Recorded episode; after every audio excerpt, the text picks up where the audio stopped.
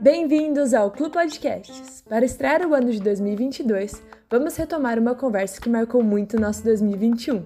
Tolkien, a polifonia da criação. Nesse episódio, daremos continuidade à entrevista de nossos colaboradores da Passos, Luana e Adriano, com o curador da mostra Newman Oscar Wilde Tolkien do Meeting Rimini 2021, Giuseppe Pezzini. A entrevista foi gravada em italiano e dublada por nós em português. Espero que aproveitem! E para começar bem o ano, vem com a gente! Tolkien descreve a criação como uma bela música da qual Eru, Deus, sugere um tema para desenvolver a Arda, a Terra. Diante da proposta, Melkor, o anjo mais poderoso, introduz uma música dissonante. Eru não suprime essa desarmonia, mas propõe um novo tema, mais bonito que o primeiro. O que dizer sobre esse método de Eru, que ao invés de suprimir a dissonância, ele a utiliza para enriquecer a música, tornando-a ainda mais bonita? O que podemos aprender a partir disso? E como isso pode nos ajudar em um contexto polarizado como o que vivemos hoje, especialmente no Brasil. E eu diria polarizado em todo o mundo, não apenas no Brasil. Agora, o mundo ocidental, mas não somente ele, está profundamente polarizado. Esta é uma pergunta que requer muitas respostas, eu digo duas. A primeira coisa é que, para Tolkien, que é um grande cristão, mas não apenas isso, tudo é muito interessante, porque ele traduz para a literatura não só um pensamento que ele tem, mas que ele descobre. Ele pode ser considerado até teólogo, no sentido de que descobre e estuda a natureza de Deus escrevendo histórias, ou seja, há uma criatividade teológica em Tolkien, pelo qual nós podemos dizer que sua obra dá uma contribuição de compreensão e profundidade daquilo que é a teologia católica. Isso tem suas raízes em Newman e nas ideias que se desenvolveram dele, de como a história se desdobra, mas também há algo de profundamente original na teologia de Tolkien, conforme é expresso em suas obras. O interessante dessa história é justamente sua contribuição para nos libertar de nosso imaginário profundamente maniqueísta, alimentado pelos filmes da Disney desde os quatro anos, que acredita que o mal é algo que tem essência, que existe. Mas o mal não existe. O mal que existe, como bem sabemos, é uma negação do bem. Assim, o mal é uma ausência do bem. O mal não é algo em si, mas ele consiste na falta do bem. A potência criativa de Deus, diz Tolkien, é mostrada acima de tudo pelo fato de que ele corrige o mal gerando, isto é, Deus corrige o mal não suprimindo, mas gerando, fazendo nascer outra coisa. A geração, a criação, a vida, a realidade, qualquer coisa que tenha realidade, qualquer coisa que tenha vida, qualquer coisa que tenha consistência de ser, é algo que vem de Deus. Satanás não pode fazer isso. O mal não cria nada, o mal apenas distorce. Pense nos orques. Os orcs não são criaturas de Deus, mas são a corrupção dos elfos, são algo corrompido. Isso nos ensina duas coisas, simplificando um pouco. A primeira é que qualquer esforço criativo que o homem faça só pode ser bom e positivo de onde ele vier. Isso é profundamente moderno em Tolkien. O verdadeiro poder de Deus não consiste em gerar a si mesmo e ponto final, mas em integrar o que são os esforços dos vários anjos e subcriadores no seu desígnio pessoal. É uma verdadeira posição diante do mundo, que é um mundo pós-cristão, e também uma forma de olhar a diversidade do outro.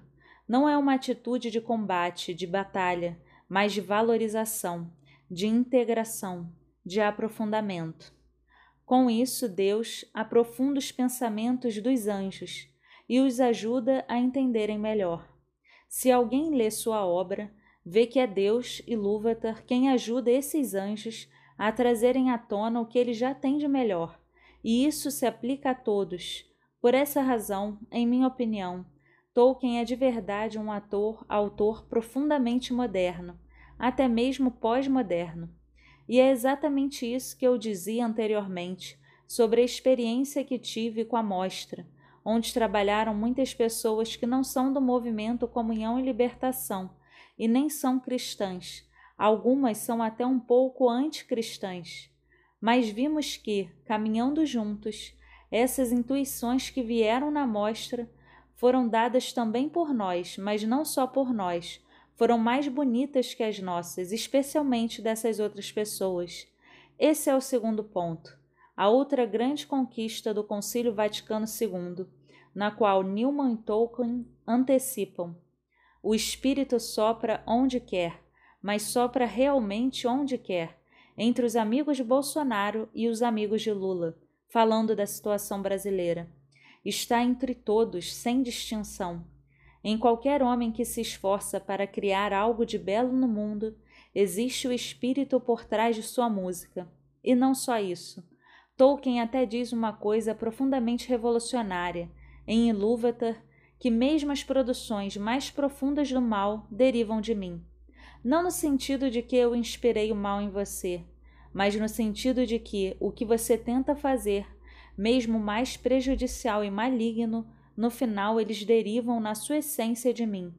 Eu os dou a você porque eu te amo tanto, que eu te dou a liberdade para fazer isso. Então, paradoxalmente, por trás do mistério do mal, que é outro dos grandes mistérios de que Tolkien fala, existe o abismo da misericórdia de Deus, do amor que deseja a liberdade do homem. Este amor pela liberdade humana está muito ausente em nosso mundo. Temos muito medo disso e por isso olhamos para outros lugares. Então Tolkien nos ensina a olhar. Vamos pegar a coisa mais revoltante. Vamos imaginar a coisa pela qual lutamos várias batalhas nossas de valores e pensar que por trás dessa aparente malícia, por exemplo, o aborto, na realidade é uma tentativa imperfeita, incompleta e errada de fazer algo bonito algo de bem. Por isso, a verdadeira atitude é ir e ver para poder ajudar que a distância que também surge nessas coisas seja trazida de volta à plenitude, porque a outra grande ideia de Tolkien é que o mal sempre é uma parcialidade. Melkor é aquele que pensa que a sua parte é única e que é a única que vale a pena ser levada em consideração. De fato, ele deixa de escutar seus companheiros e deixa de depender de Deus. O erro está aí. O mal não é gerado quando tentamos fazer o que queremos, mas o mal é gerado quando tentamos fazer o que queremos, parando de ouvir uns aos outros e parando de ouvir aqueles que nos estão gerando. E isso é o que os cristãos fazem mais. Porque quando um cristão para, Pensemos no Fratelli Tutti do Papa Francisco, nesse belo texto. Quando um cristão se desprende da comunhão com os outros homens, ele coloca essa tarja de outros, isto é, outros que não são o círculo de CL ou católicos, outros que não pensam como nós, mas outros homens. Eles perdem o que têm e fazem o que estão tentando fazer se tornar algo puramente ideológico e mal como todos os outros. Em vez disso, Tolkien nos diz que, para realmente redescobrir a verdade que nos foi dada, precisamos envolver os outros. Esta foi a minha experiência pessoal ao fazer a mostra de Tolkien, onde, em particular, aprendi a minha própria fé com um amigo meu querido que se envolveu conosco e que é tudo menos cristão. Não aprendi, mas vi nele a ação do Espírito. O dom que eu tenho é simplesmente exegético, ou seja, a capacidade de reconhecer a marca de Deus naquilo que ele está experimentando, a ação do Espírito em sua vida, que é ainda mais verdadeira do que a minha. A única graça que tive foi a de ter os olhos abertos para reconhecer essa ação do Espírito e ficar maravilhado com isso. Mas o que está diante de nós é a mesma realidade de todos os nossos semelhantes das mais diversas religiões, mesmo as mais violentas. Eles também participam do Espírito porque estão vivos, e o que eu vivo é dado por Deus. Quem está vivo é porque é dado por Deus. Essa é uma posição bela e muito grande. não é relativismo, pelo contrário, é sim reconhecer que tudo que é gerado por qualquer pessoa remete a uma única coisa. Podemos falar sobre esta atitude, mas muitas vezes não a vivemos e temos medo dessa diferença entre nós. O relacionamento com a diversidade é o grande problema do nosso mundo atual. Pense em todos os discursos de gênero. E Tolkien nos diz que a diversidade é um dos maiores sinais do amor misericordioso e profundo que Deus tem por sua criação, a aceitação do outro. Nós também pensamos em Frodo no Senhor dos Anéis. Frodo, ao aceitar a diversidade, poupa Gollum, não mata Gollum, e é o maior ato tolo que Frodo poderia ter feito. Mas na realidade, é justamente esse ato que acaba sendo aquele que explode tudo e vence a batalha contra Sauron. É o ato de pura aceitação da liberdade e da diferença do homem, mesmo a diversidade do mal. Nesse sentido, é um ato que tem em si a figura do divino e que então permitirá a vitória definitiva. Esta é a única maneira pela qual o cristianismo tem algo a dar a este mundo. Caso contrário, é simplesmente mais um dos enésimos projetos que temos e que são inúteis. Deus, em Tolkien, interage com a criação como um jardineiro. Cria pessoas livres e aguarda sua resposta. Isso nos ajuda a entender como Deus cristão age na história, especialmente em tempos de crise. E Tolkien passou por crises profundas como as duas guerras mundiais vividas em sua pele.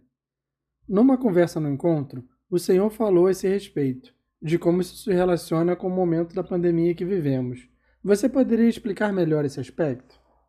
Eu citaria novamente uma das mais belas passagens das cartas de Tolkien, em que ele diz, no meio da Segunda Guerra Mundial, que enquanto todos estiverem olhando para o mal, para a grandeza e o poder do maligno no mundo, como Hitler ou Stalin, e nós agora com o Covid, em meio à guerra e às divisões, na verdade, é nos subúrbios, nos particulares, nos cantos esquecidos, que já existem as sementes que Deus plantou e onde o bem lentamente já germina sob a neve.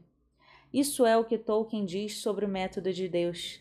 Está relacionado ao que eu disse antes, ou seja, ao fato de que Deus corrige a criação, gerando uma nova vida. Isso é fundamental.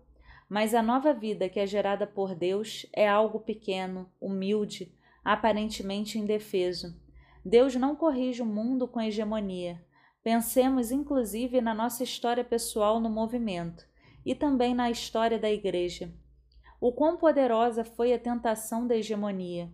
Quanto do tanto que vivemos agora é uma reação à perda da hegemonia. Perdemos a hegemonia e, portanto, nos desesperamos e tentamos recuperá-la. Para Tolkien é exatamente o oposto. Vamos pensar no Senhor dos Anéis. Como é a derrota de Sauron? Ao enviar um hobbit indefeso para Morgoth, algo absolutamente absurdo, algo que é totalmente contra a dinâmica do mundo e que simbolicamente é precisamente a renúncia ao poder, o anel, como sabemos, é o poder supremo, o que Frodo faz? vai jogar fora o poder para seguir um caminho cujas chances de sucesso eram muito baixas. Esse é o método de Deus, porque Deus, disse Tolkien em uma carta citando Magnificat, Deus revela seu poder e a vaidade dos pensamentos dos grandes, dos sábios, da história, mostrando que é capaz de vencer com os pequenos. Tolkien chama em uma carta de lei secreta da criação que tem a ver com a valorização dos pequenos e a valorização dos fracos. Esta é a figura essencial de Deus. E aqui, obviamente, poderemos falar da encarnação de Nossa Senhora e de tudo que vimos acontecer na nossa história. Com isso, diz Tolkien, toda a história do homem, verdadeira ou real, ou inventada, segue apenas essa lei. A vitória é alcançada através do pequeno, sempre. Trazendo tudo para o nosso mundo, o problema não é reclamar da pandemia, do fim do cristianismo, mas ir buscar as sementes da vida já presentes no mundo em que vivemos e nos dar água. E aqui está enxertada a imagem do jardineiro, que certamente tem suas raízes em Newman, em que ele diz abertamente que a história da igreja é como a história de uma árvore que nasce como uma semente. Ela se desenvolve no tronco e então floresce. É a história da igreja, mas é também a história de cada um de nós. Aliás, o que Deus faz conosco é simplesmente isso: dar-nos água, permitir-nos crescer. E o que somos chamados a fazer como cristãos é o mesmo, isto é, é ajudar aos outros, é dar água aos outros. Eles podem florescer e fazer seu próprio caminho. Talvez no final da jornada pessoal, cada um encontre um vínculo com o grande mar do ser para o qual todos nós tendemos. Mas isso não é assunto nosso. A nossa tarefa para criar unidade e esperança nesse mundo é buscar as sementes do bem já presentes e, em vez de reclamar, ajudá-las a se desenvolver. Esse é um dos aspectos fundamentais do método de Deus na história. Compreendemos, pelo que você diz, porque ele, no Senhor dos Anéis, coloca o dia da destruição do anel em 25 de março, na festa da Anunciação. Outra nota: Sam é o jardineiro do Frodo e Tolkien, em uma carta, diz que na realidade ele é o verdadeiro protagonista do Senhor dos Anéis. Isto é, o menor, e ainda menor do que o pequeno hobbit que é Frodo. O que você diz desse personagem que, por um lado, é tão fascinado por Bilbo e Frodo, tanto que os segue na aventura, e que ao mesmo tempo está tão ligado à vida cotidiana, à sua rosinha e ao seu condado? O que você diz é muito verdadeiro. Se pensarmos nisso, quem é? Quem são os hobbits? Quem são esses grandes protagonistas? Nós somos os hobbits, o homem moderno no sentido de pós-cristianismo apropriado do termo, o homem que não tem mais crença no desconhecido. O mundo de Tolkien é um mundo pré-cristão. Está situado em um passado imaginário e, ao mesmo tempo, um mundo não cristão é um mundo que não conhece Deus. Sam é a pessoa mais ignorante do planeta. Como todos os outros hobbits, ele vive uma vida pequeno-burguesa no conforto e bem-estar, sem grandes aspirações e com uma visão de mundo muito materialista e moderna. Tolkien é um homem que ama a modernidade. Temos essa ideia de pensar em Tolkien como medievalista, apaixonado pelo passado que não quer encontrar na modernidade, mas não é o caso. Uma querida amiga minha, chamada Rowley, é uma excelente erudita de Tolkien e escreveu um livro no qual ela mostrou, de um ponto de vista científico, o quanto O Senhor dos Anéis está imbuído na literatura moderna.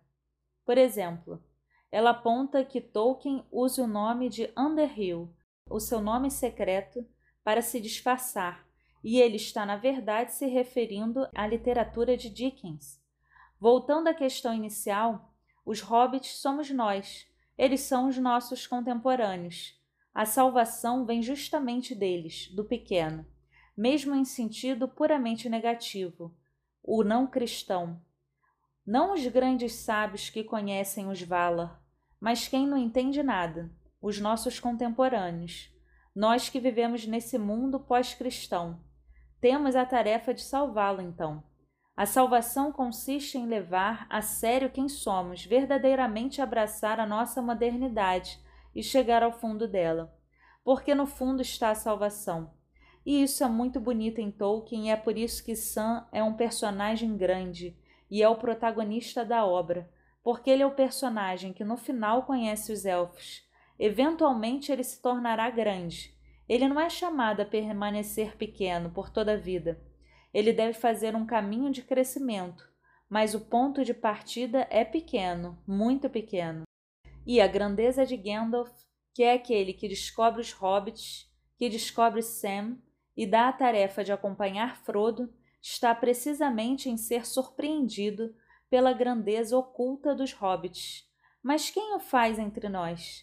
Quem pode se surpreender com a grandeza que se esconde nos nossos contemporâneos, em nós mesmos modernos, que se julgam muito melhores que os outros?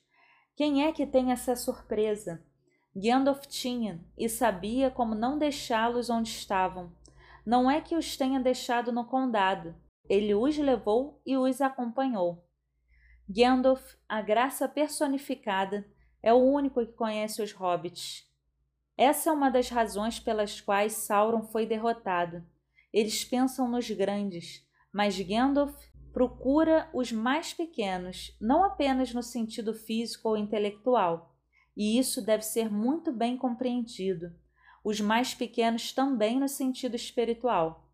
Os hobbits são espiritualmente pequenos. Na verdade, no início, eles não sabem quase nada, mas é precisamente em sua pequena espiritualidade banhada de desejo, porque Sam tem um desejo dos elfos, que é o ponto de partida na verdade, é exatamente isso que Gandalf reconhece em Sam, como ele já havia reconhecido em Bilbo e em Frodo, o desejo. Ele percebe esse desejo presente em cada um de nós, mesmo naqueles que parecem espiritualmente mais áridos, e ele busca, ele agarra esse desejo, dá-lhes água, o faz crescer para a grandeza da graça e é o que então permite a vitória. Se agora houver uma nova cristianização na Europa, certamente não passará pelos grandes santos e heróis, mas sim pelos pequenos burgueses, os pequenos burgueses desse mundo, que vivem nas periferias da cidade, sem o cristianismo do Ocidente. Desse ponto de vista, vamos falar um pouco sobre o encontro de Gandalf e Bilbo, no início de O Hobbit. Bilbo está em sua casa silenciosa, esse Gandalf vem e o persegue para participar de uma grande aventura. Bilbo se recusa, Gandalf marca sua casa e pede aos anões que venham jantar, e entrem um por um. No final do jantar, Bilbo é convidado a fazer parte desta jornada inesperada e juntar-se à companhia numa certa missão, que era livrar a terra dos anões de um dragão. O encontro, a companhia, a missão. Para um cielino como eu, parece descrever algo que vivemos. Sim, concordo, mas também gostaria de reverter esse ponto. O que me surpreende não é tanto Bilbo, mas Gandalf. Tolkien, em Contos Inacabados, tem uma passagem na qual ele reconstrói aquele episódio e nos conta que Gandalf foi atingido por Bilbo.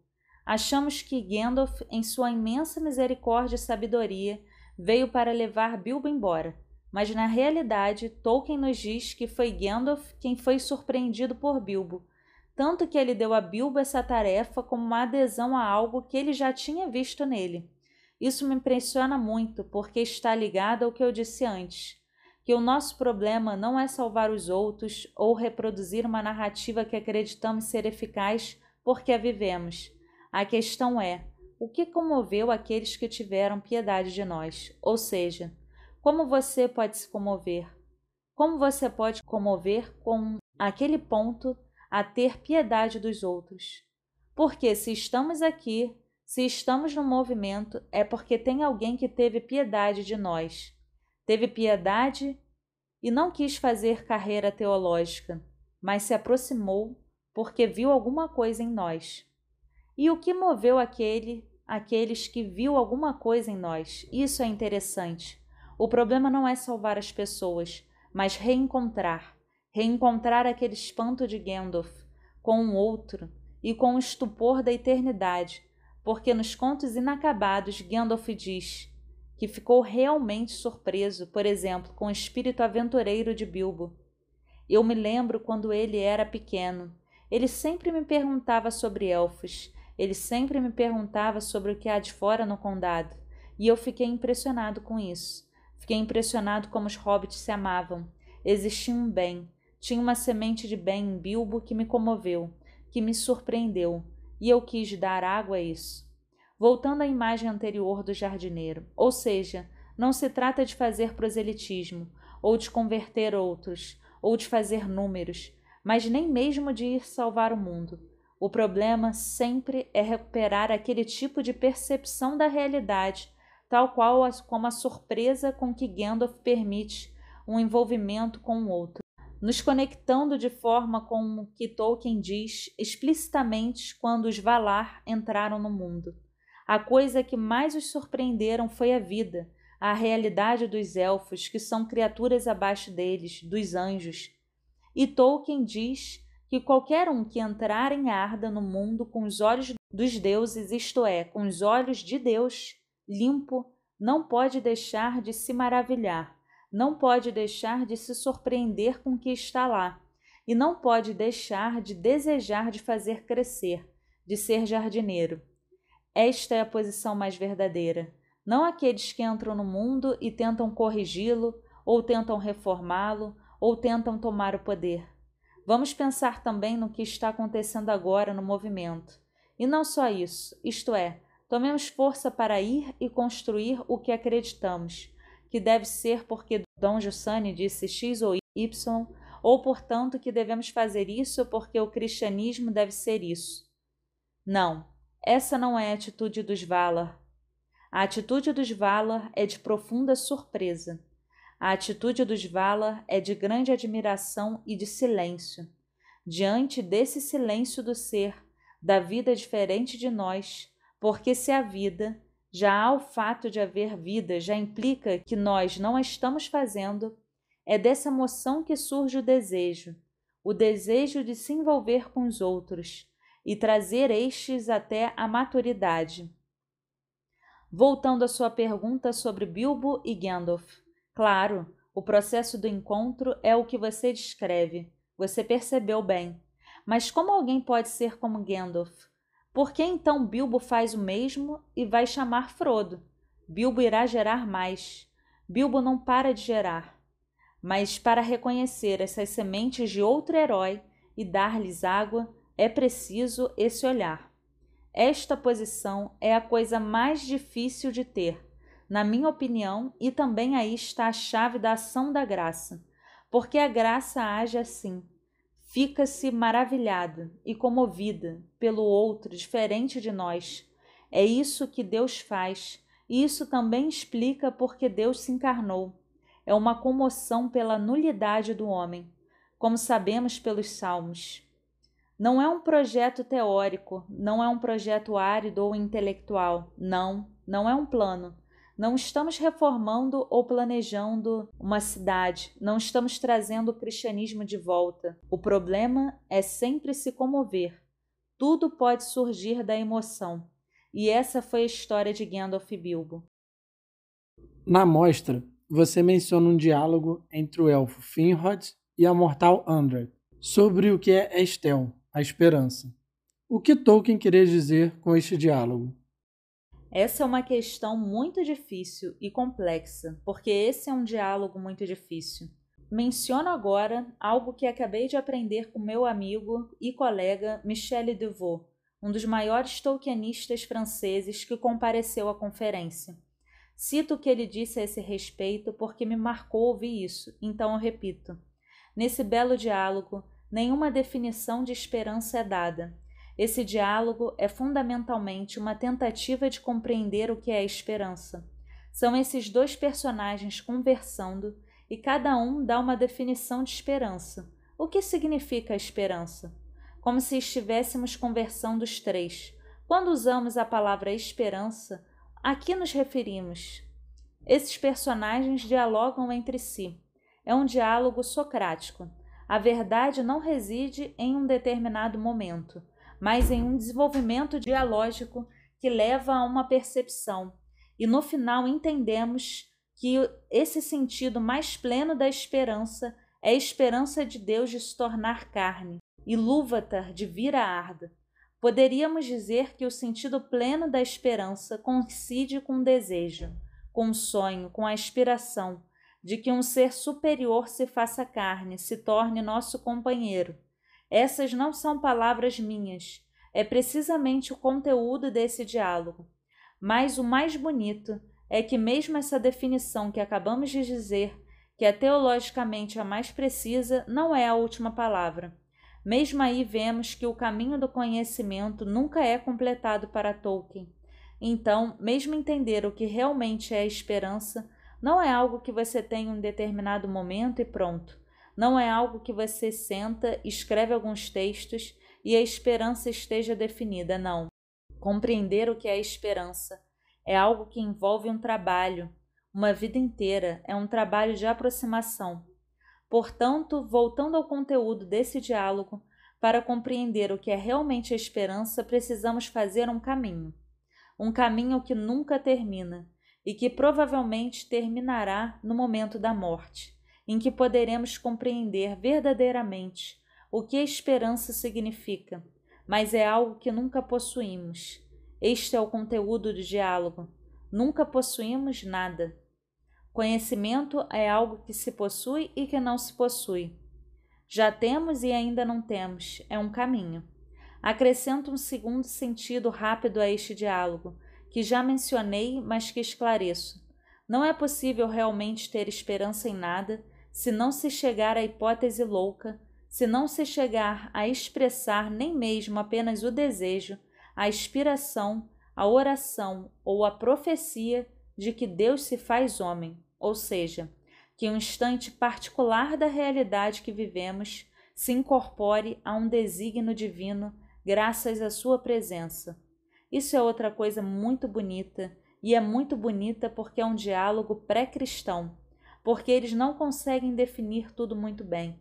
Toda a literatura, toda a arte, no fundo, é uma profecia dessa verdade, mas precisamos nos envolver com ela para poder reconquistá-la sempre.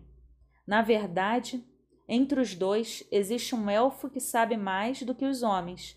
Há uma hierarquia no nível do conhecimento. Mas ambos, digo ambos, se enriquecem com o diálogo, porque ambos, indo ao fundo das aspirações e perguntas um do outro, adquirem mais plenamente o que talvez já conheçam. Dissemos que Tolkien foi um criador. Ele criou poemas, canções, contos, histórias grandes e densas criou línguas, criou desenhos e ilustrações. Ele era um artista completo, com sensibilidade e profundidade. Tolkien é alguém que não abandonou a arte para alcançar o auge da sua intelectualidade. Conhecendo a história de Tolkien, o que explica para você sua genialidade e sensibilidade em tantas áreas diferentes da arte? E por que isso não contrasta, mas intensifica a profundidade de seu pensamento? Sobre isso devo ser honesto. É verdade que ele é um artista extremamente talentoso, mas ele próprio aos poucos vai descobrindo seu verdadeiro talento. Se estivesse aqui, teria dito: Antes de mais nada, sou um contador de histórias, depois um poeta e depois um artista. Claro, demorou um pouco para entender realmente qual era o seu talento. No início, quando era pequeno, fazia desenhos que gostava muito, inclusive mas não são as obras-primas de arte dele. Ele começou a escrever poesia depois, e por algum tempo pensou que sua modalidade expressiva era poesia. Então, aos poucos, ele vai percebendo que também não é isso. Ele pensava que era um mitologista, mas não foi nem mesmo isso, porque O Senhor dos Anéis, em um nível literário formal, não era o que Tolkien imaginou o que ele estava fazendo no início. No início, Tolkien sempre pensou ele sempre quis, na verdade, fazer uma alta mitologia, então se fundiu no, no que seria o Silmarillion, que certamente é uma obra que eu realmente gosto, mas não é a sua obra-prima. E ele mesmo a conhecia a tal ponto que nem a havia publicado. Gosto muito dela, recomendei-a antes para todos a lerem, mas com certeza a sua obra-prima é O Senhor dos Anéis, e ele mesmo entendeu isso. Onde está a unidade de tudo isso? Cada um desses foi um marco da sua jornada. E, da mesma forma como Frodo na jornada para Mordor, não há um momento melhor do que o outro. Você não diz que a primeira etapa é apenas o começo de uma jornada e que a terceira maior. Cada etapa tem seu próprio papel, e seu papel único, irrepetível, necessário naquele momento particular. E a unidade foi criada precisamente através da consciência de que a hierarquia a que me referia não é qualitativa, mas cronológica. Há um momento na vida em que a pessoa é chamada a fazer uma coisa e depois outra. Eles me deram um grande exemplo que gostei muito. O Schumacher, que é um grande piloto de Fórmula 1, mas faz uma curva e vê uma pedra no meio da estrada. Se ele está tentando dirigir, ele não fará a coisa certa. Ele terá que descer e mover a pedra. Obviamente, seu talento não está em descer e mover a pedra, mas Ele está fazendo um trabalho que é necessário, que é único e que é irrepetível para o cumprimento da sua verdadeira vocação. Tolkien fez esse caminho de se aprofundar no seu talento expressivo. Tudo tem suas raízes na mesma urgência criativa que surge de uma resposta à realidade. Vejo a realidade diante da beleza da realidade, sinto a necessidade de reproduzi-la, não no sentido de copiá-la, mas de criar algo novo à sua semelhança. Isso é o que a arte visual faz, é o que a poesia faz, o que então vai fazer as suas histórias, mas com o tempo. Leva tempo, leva uma vida, também requer amizade, como Lewis, que mencionei antes, ou uma própria obediência à sua vida diária. São os seus filhos que o fazem compreender que devem contar histórias, e histórias menos complexas e menos mitológicas do que aquelas que ele pensava no início. Na vida, ao caminhar na vida com verdade, a pessoa chega ao fundo de si e descobre aquilo que verdadeiramente ela é. A vida do homem é algo que se revela com o tempo, não é a realização de um projeto inicial. Tolkien cria o conceito de eucatástrofe para se referir à sucessão de repentina de eventos no final de uma história que garante que o protagonista não seja vítima de um destino terrível, iminente e provável. Sabendo disso, por que a liberdade dos personagens desempenha um papel fundamental na eucatástrofe? Essa também é uma pergunta muito difícil e complexa, porque, por um lado, a eucatástrofe não é criada pela liberdade em um sentido automático. Não é que Frodo salve Gollum e, portanto, crie uma eucatástrofe, porque a eucatástrofe está ligada ao personagem de Gollum. Sem Gollum, nós o conhecemos bem, Frodo não teria jogado o anel no vulcão e, portanto, não teria havido eucatástrofe. Existe sim um link entre essas duas coisas, mas não é um link automático. Estamos acostumados a pensar, em nosso mundo pós-moderno e pós-kantiano, em tudo no sentido de causa e efeito. Eu faço isso, então tenho aquilo. Para Tolkien, no entanto, não é assim. Não no sentido de que a ação de Deus, de Ilúvatar, na história, tem um componente de mistério. E diz que ele tem uma carta que diz isso. Se Frodo tivesse salvado Gollum por um cálculo, a eucatástrofe certamente não teria acontecido. O que torna o ato de liberdade de Frodo tão grande e o que torna a causa da eucatástrofe, ou melhor, o que permite a eucatástrofe, é que ele o faz de uma forma totalmente livre, gratuita. A eucatástrofe é algo totalmente gratuito no nível narrativo, não é um automatismo na verdade, diz Tolkien, deve acontecer justamente quando você pensa que tudo está perdido, porque acontece de uma forma profundamente milagrosa. Há uma dimensão da graça, do milagre, que tem a ver com a eucatástrofe. É algo que não pode ser apreendido. Ao meu ver, é também o que ele faz com o mistério da liberdade, no sentido de que a eucatástrofe é uma ação da liberdade de Deus na história é antes de tudo um vínculo que existe entre a eucatástrofe e a liberdade. A eucatástrofe é o sinal de que Deus é livre para intervir na narrativa, de acordo com seus desígnios misteriosos. E muitas vezes a liberdade de Deus age através da liberdade de suas criaturas, isto é, Deus abraça a liberdade de suas criaturas e a usa. É como se fosse um material que lhe é oferecido e que ele utiliza. Posso dar outro exemplo da mesma dinâmica. Quando Auli, no Cimarillion, cria os anões, ele o faz secretamente. Ele realiza então uma ação muito semelhante à de Melkor, de Satanás. Ele tenta fazer algo, mas então se arrepende e os oferece a Deus de graça. Esse ato de humildade é o que então o leva à eucatástrofe dos anões, no sentido de que então Ilúvatar, ao invés de destruir os anões e a criação, os salva e cria uma nova raça, algo que não existia nem no seu plano inicial, porque os anões não eram presentes nos planos iniciais de Ilúvatar. Havia apenas homens e elfos. Os anões são uma adição. Então Deus ainda tem a liberdade de adicionar algo à sua criação, aceitando a oferta de suas criaturas. Outro exemplo que existe do mesmo tipo de dinâmica e que explica a relação entre a liberdade e a eucatástrofe é quando Gandalf concorda em morrer em Moria. Gandalf concorda em morrer não no sentido de que se joga do abismo, porque isso não acontece, não é o que ele tinha planejado, não é um plano de Gandalf, mas porque ele concorda em ir para Moria e, portanto, aceita a possibilidade de que isso pode acontecer. Quando ele concorda em confrontar o Balrog, ele sabe muito bem que poderia acontecer. Ele está fazendo o mesmo tipo de trabalho de liberdade, ou seja, ele está dizendo: Estou oferecendo minha vida, meu ponto de vista particular, para um narrador superior. Estou oferecendo a minha vida a Deus.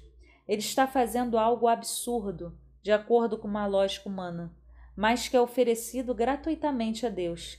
Se ele tivesse feito um cálculo, cálculo ele teria pensado: Somos nove, eu sou o mais forte, o mais inteligente de todos. Eu não tenho de morrer. Vamos mandar outro.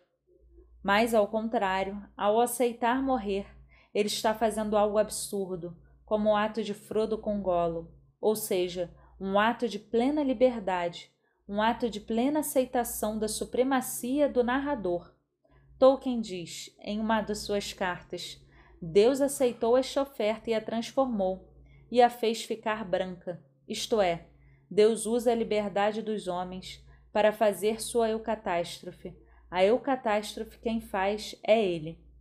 Deus precisa da liberdade dos homens, mas não é um automatismo, é um ato de graça que se baseia, ou melhor, que precisa da liberdade dos homens, que se ajoelham diante dele e de sua supremacia narrativa, ao fato de que ele é, em qualquer caso, o autor com A maiúsculo, e com isso faz a sua eucatástrofe. Sempre falo de ficção, mas é algo que precisa de um ato de submissão dos personagens ao que é a sua lei de ação, que é uma lei feita de misericórdia, uma lei feita de renúncia, uma lei feita de renúncia ao poder, e uma lei que segue de forma misteriosa através de intervenções feitas de última hora. É nessa ação que Deus se revela, é nessa ação que Deus revela sua supremacia porque a supremacia de Deus se revela na eucatástrofe. E não só isso, justamente por meio da eucatástrofe, Deus, Ilúvatar, pega as histórias e as insere em sua história, como Tolkien nos diz em Histórias Inacabadas. Todas as histórias que têm uma eucatástrofe são profecias da ressurreição de Cristo, porque a ressurreição de Cristo é o ponto mais alto, é o vértice narrativo da história do homem. É a eucatástrofe por excelência, o final feliz da história de Deus. Cada vez que há uma eucatástrofe, significa que algum autor, algum narrador, concordou em abandonar a sua obra e confiá-la a Deus. E Deus a tomou e inseriu no seu projeto. Essa é a grandeza da eucatástrofe e seu vínculo com a liberdade, sobretudo a liberdade dos personagens e subcriadores em aceitar a supremacia de Deus. Na literatura contemporânea, Tolkien retrata Bilbo e Frodo, a imagem do homem que é chamado a caminhar. O drama da escolha entre o bem e o mal. O homem, no caminho, tem dentro de si a dimensão da esperança. Aprofunda-se na esperança. Como essa frase do Papa nos ajuda a entender o caminho que Tolkien se propõe a tomar, tanto em Hobbit quanto em O Senhor dos Anéis. Este é apenas um belo resumo de tudo o que tínhamos para dizer esta noite, ou seja, não devemos ter medo de caminhar, não devemos ter medo de um caminho. Este é precisamente o problema do nosso mundo acostumado a conseguir tudo o que quer na mesma hora. Queremos comprar alguma coisa? Amazon há algum problema, nós resolvemos isso com tecnologia. A dimensão do tempo e da paciência é algo tão estranho para a nossa sensibilidade moderna que, paradoxalmente, a Covid nos fez redescobrir isso. Este ano e meio nos colocou na dimensão do tempo. Banalmente tivemos que ficar em casa por muito tempo. Não temos conseguido o que queremos mais imediatamente. O homem moderno tem medo do tempo porque entende que o tempo é algo que ele não controla. No final das contas, a obsessão do mundo moderno é o controle do tempo. Disse Eliot: a cidade que é escrava do tempo, porque quer ser a sua dona. Querendo ser senhores do tempo, nos tornamos seus escravos. Em vez disso, Tolkien subverte tudo isso. Essa é a grandeza de suas histórias, porque o tempo é a dimensão na qual um caminho pode ser desenvolvido. Sem tempo, sem caminho, sem todas as agruras e quedas, não chegamos a Mordor, não chegamos à catástrofe de que falávamos antes. O que o Papa Francisco diz é lindo no sentido de que é algo verdadeiramente estranho ao mundo moderno e que precisamos ler autores como Tolkien, que nos reeducam na imaginação de algo que não entendemos imediatamente. Há uma imaginação que olha também para as quedas, para os acidentes de percurso de uma forma positiva, como por etapas. Olhar a vida como uma etapa dá esperança, porque significa que até agora a questão não é esperar para voltar a ser como antes, como um dia fomos antes, porque talvez nunca mais voltaremos a ela, mas olharmos também para o caminho que vivemos agora como uma etapa essencial e fundamental de um caminho maior que estamos percorrendo. Nisso Tolkien é verdadeiramente um mestre. O que eu acrescento e concluo é que essa jornada nunca termina. A viagem não acaba no condado, ou melhor, termina e não termina, porque os personagens regressam ao condado, mas depois se vão para outro lugar. Aqui voltamos a Newman, ao desenvolvimento da doutrina cristã. Um dos momentos fundadores de sua teologia, a história é o teatro onde se desenvolve a obra de Deus.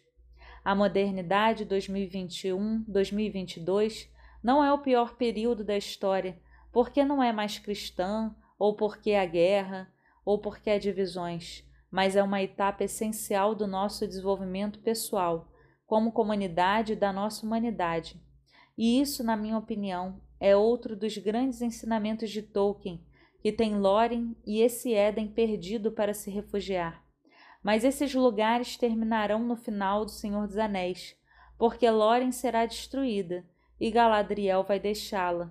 Também olhar para a decadência e a passagem do tempo ao invés de se perder no que foi passado com simpatia, é algo muito útil, porque é verdade que o mundo ocidental está se tornando sem Cristo.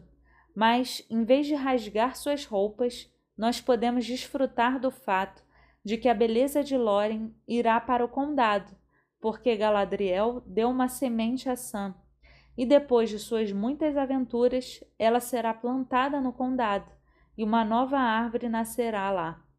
Não é que a história termine, ela apenas recomeça em lugares inesperados. Quem sabe como vai recomeçar a história do cristianismo, ou a história do movimento, ou a história da igreja nos próximos anos? Um dos grandes problemas que vivemos é a recusa de pensar que a história que vivemos há talvez 10, 20, 30 ou 5 anos atrás seja chamada a continuar de formas totalmente diferentes e inesperadas, em lugares diferentes. Não tenha medo. Não tenhas medo. Agora estou começando um novo emprego, por exemplo. É o décimo movimento que faço em dez anos. Há um pouco de esforço, mas também há entusiasmo. E nisso Tolkien é um grande amigo, por poder viver com positividade. Estou muito nostálgico agora do meu período anterior, mas Tolkien me diz: olhe, a vida nunca acaba e o bom ainda está por vir, e o bom ainda está florescendo em lugares inesperados, não para onde todos estão olhando, não para onde os grandes jogos estão sendo jogados na vida, na, na vida eclesiástica quanto na política, mas nos cantos esquecidos de nossas comunidades.